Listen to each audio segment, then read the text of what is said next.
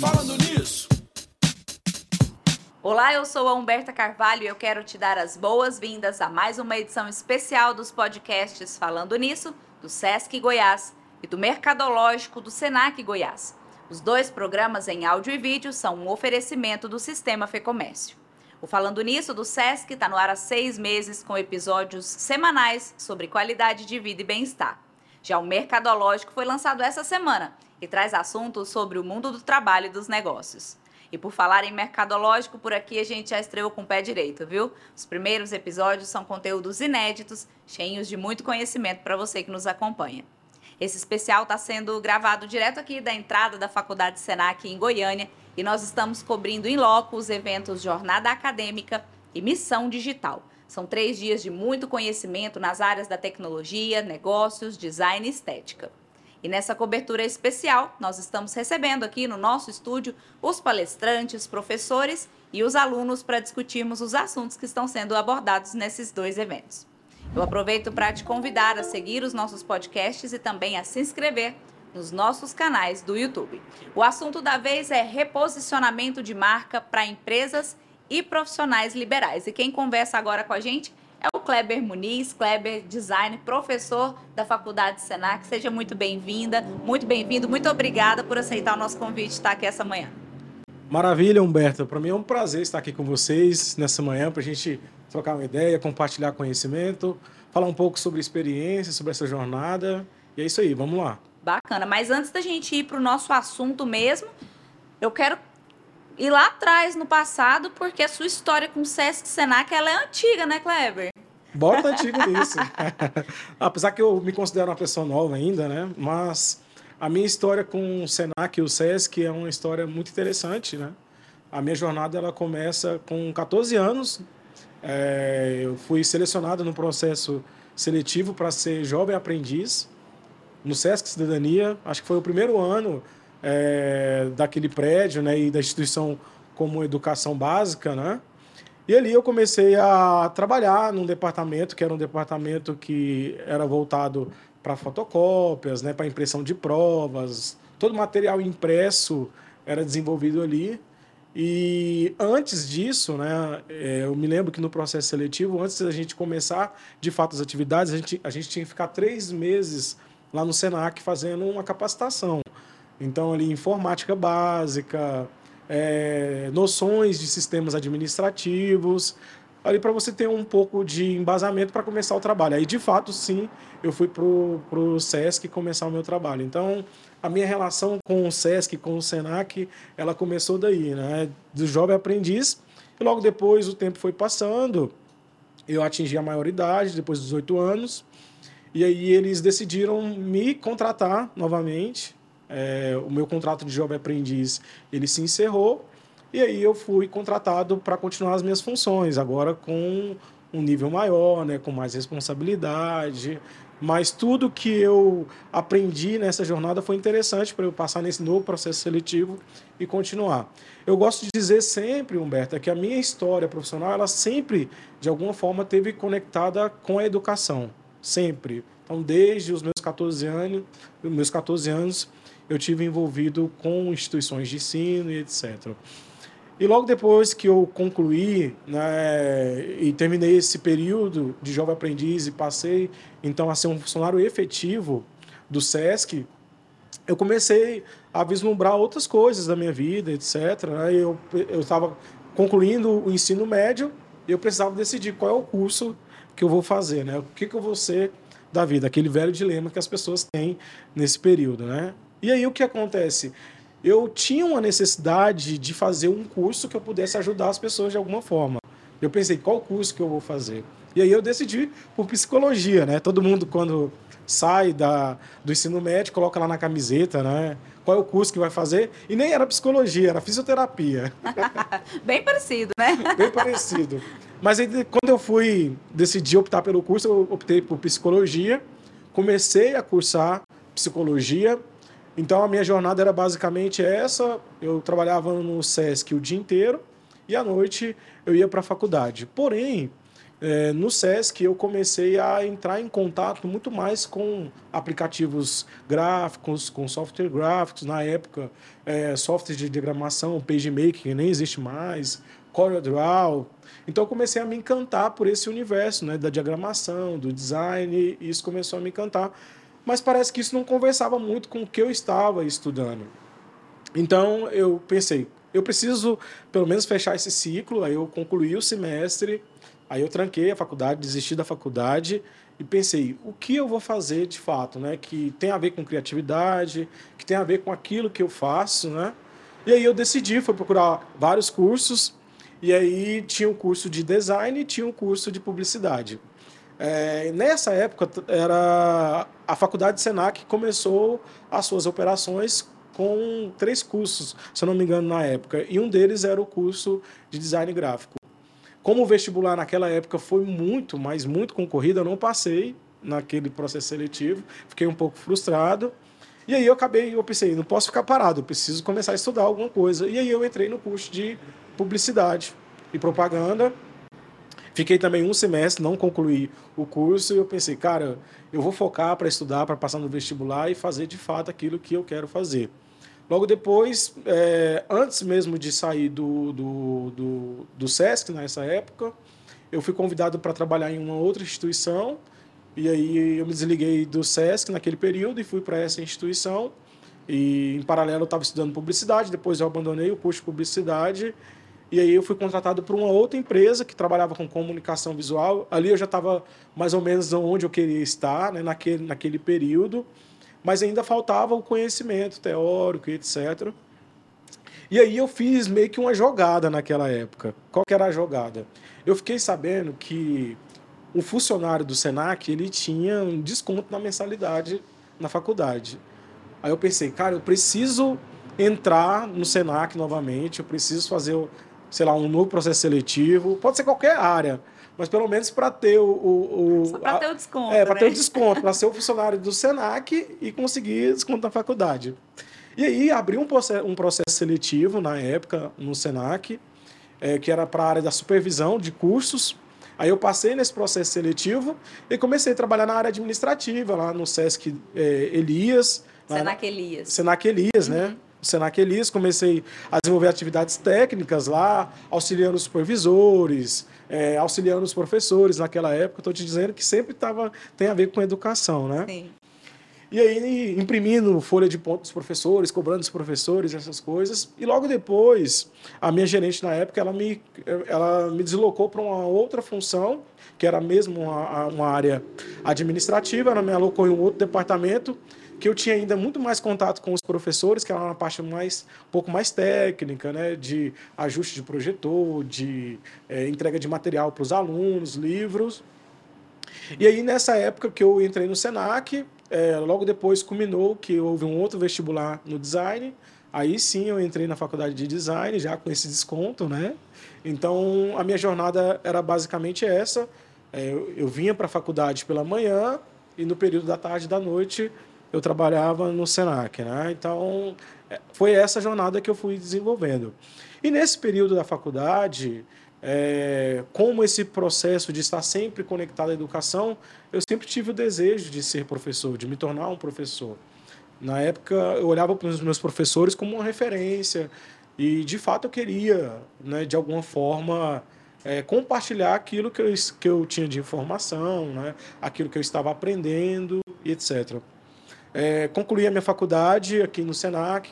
É, sinto muito orgulho de ter me formado no Senac. O Senac realmente me forjou como profissional, as minhas percepções, o meu conhecimento, as, as minhas habilidades. Logo depois que eu saí do Senac, é, eu ainda estava trabalhando na área administrativa. E aí surgiu um outro processo seletivo lá no, no Senac, agora assim, como um designer formado, né? E aí abriu uma vaga para professor do cursos técnicos, né?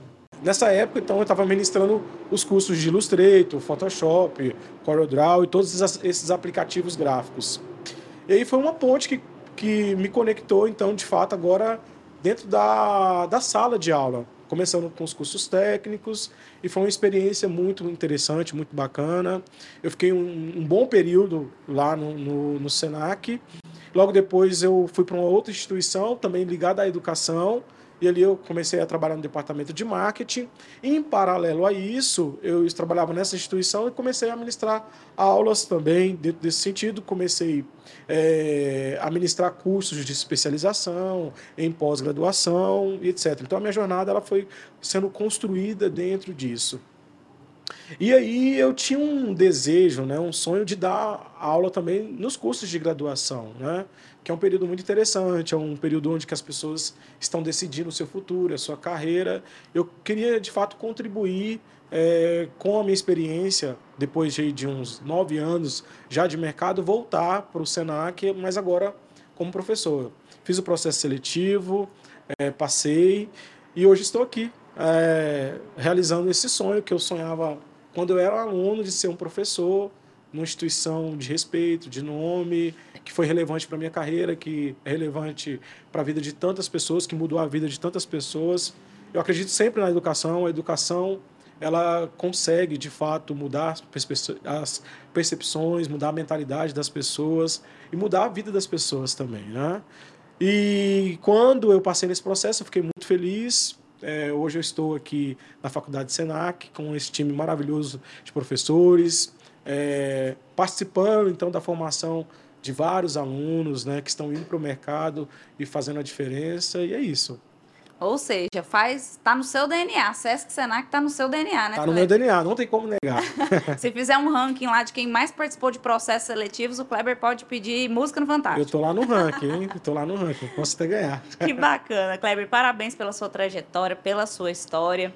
É, a gente vê o quanto o Sesc e o Senac, de fato, eles transformam a vida, né? São duas empresas que transformam a vida das pessoas e que bom que você faz parte de tudo isso.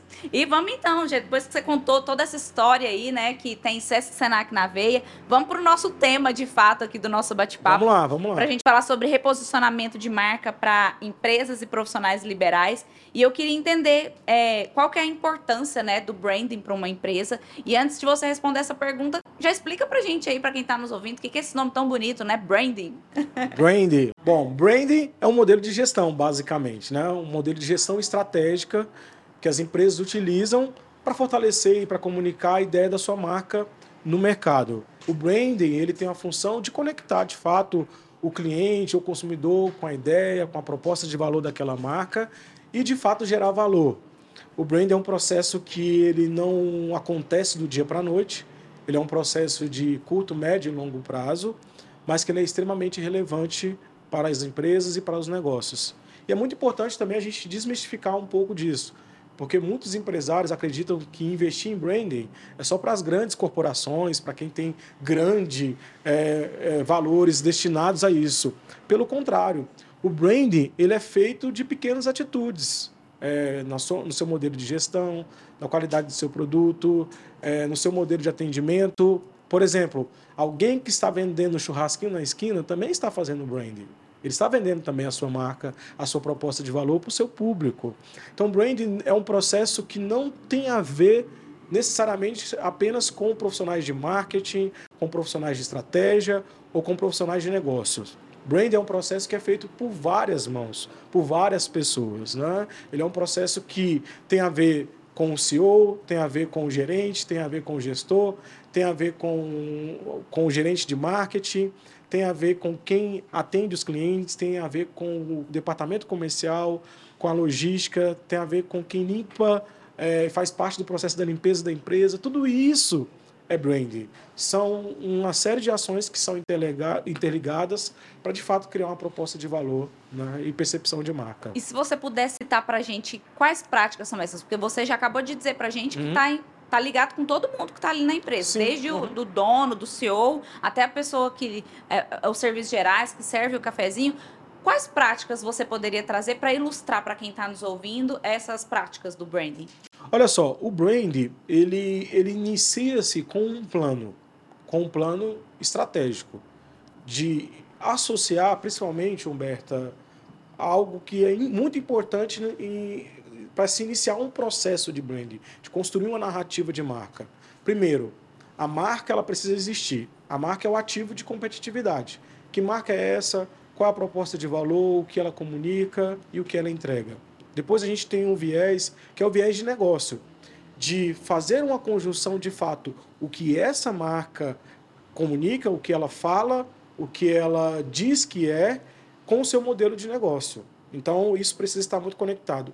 E tem um terceiro pilar que é de fato a comunicação, de como ela vai apresentar isso para o mercado. Isso pode ser de várias formas, dentro de um site, dentro de um Instagram, é, nas relações com o mercado, é, no, na, na área jornalística, no caminho de comunicação que ela vai ter e a relação com esse público. Então a marca, além de ela ter uma associação direta do, da marca com o negócio, ela precisa saber vender essa ideia.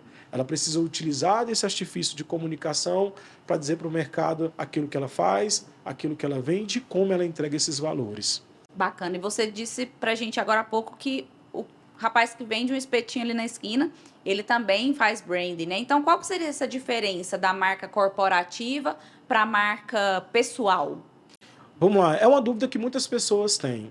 Mas eu gosto sempre de dizer que seja uma marca corporativa ou seja uma marca pessoal, você precisa se ver como uma empresa, ok? Vamos imaginar uma marca corporativa. É, alguém que tem um produto ou vende um serviço, ele precisa entender qual a proposta de valor que ele vai trazer para o mercado, qual de fato é esse produto ou esse serviço, de como ele vai enquadrar isso no mercado, de como ele vai ser percebido e todos os processos que vão fazer com que aquela marca seja reconhecida naquele mercado. Talvez o mercado que essa empresa esteja se posicionando é um mercado altamente competitivo. Então, você concorda comigo que a proposta de valor que essa empresa precisa trazer para o mercado, ela precisa ser altamente relevante para que ela possa ser também escolhida. Agora, quando nós estamos falando de uma marca pessoal, a gente pode falar de uma série de fatores. A marca pessoal ela pode ser uma marca de um jornalista, como você, pode ser de um profissional de marketing, pode ser de um advogado, pode ser um, de um consultor de moda, pode ser de um eletricista. Isso tudo é marca. Marca pessoal tem muito a ver com o que as pessoas olham para você e como elas te percebem. Esse profissional é uma referência no seu mercado. Eu gosto sempre de dar um exemplo seguinte, que as pessoas elas querem falar com especialistas, com quem resolve o problema dela.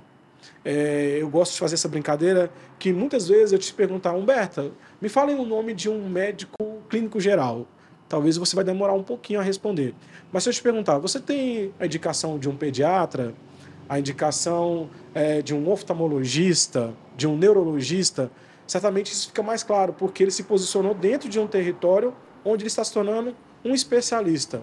Então, a marca pessoal, da, é, a, a diferença da marca pessoal da marca corporativa é que, muitas vezes, a marca corporativa ela vai ter a imagem de várias pessoas, de uma série de fatores que se torna intangível, é, que transcende a uma pessoa específica. Mas a marca pessoal ela tem tudo a ver com a pessoa de fato. Tudo aquilo que ela comunica, tudo aquilo que ela fala, como ela se veste, como ela se comporta, como ela se relaciona com as pessoas, é, quando ela chega em um lugar, qual é a percepção que as pessoas têm dela. Eu gosto de dizer também que o seguinte, marca pessoal tem a ver com carro. Sabia disso? Como que assim? o seu carro diz muito sobre você, se você é cuidadoso, se, se o seu carro está sempre limpo, ou se você chega no carro do seu amigo, você vai dar uma corona, ele, desculpa aí, amigo, mas está cheio de bagunça, um monte de coisa. Isso também diz sobre você. A sua mesa de trabalho diz sobre você. Né? Fala sobre a sua pessoa, sobre a sua organização, de como você vê o mundo.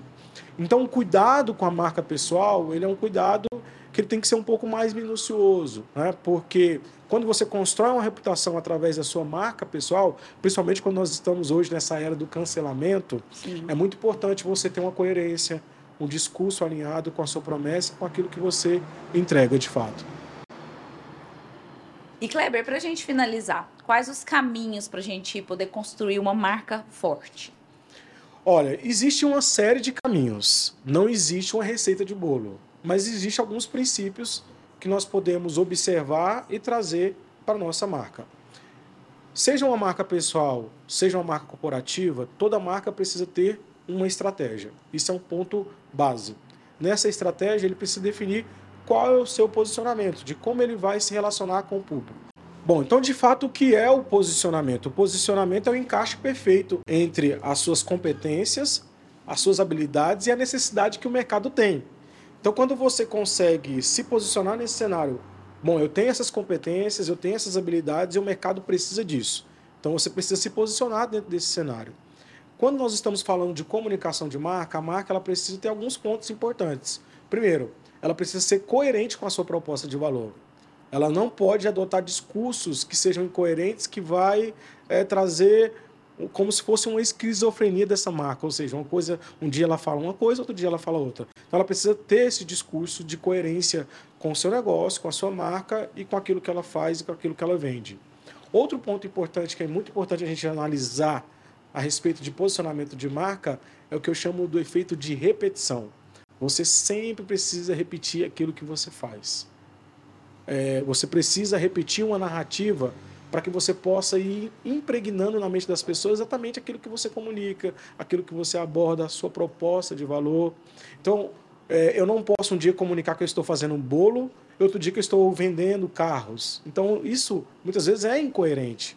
É muito importante você defender uma narrativa. Bom, a minha proposta de valor é ser o melhor advogado tributarista do mercado. Então você precisa levar o seu discurso nessa realidade. Não, eu sou um profissional de marketing, então é muito importante que você direcione todos os seus discursos para que quando as pessoas observarem, olharem para o seu nome, observarem e olharem para a sua imagem, eles tenham de fato essa percepção.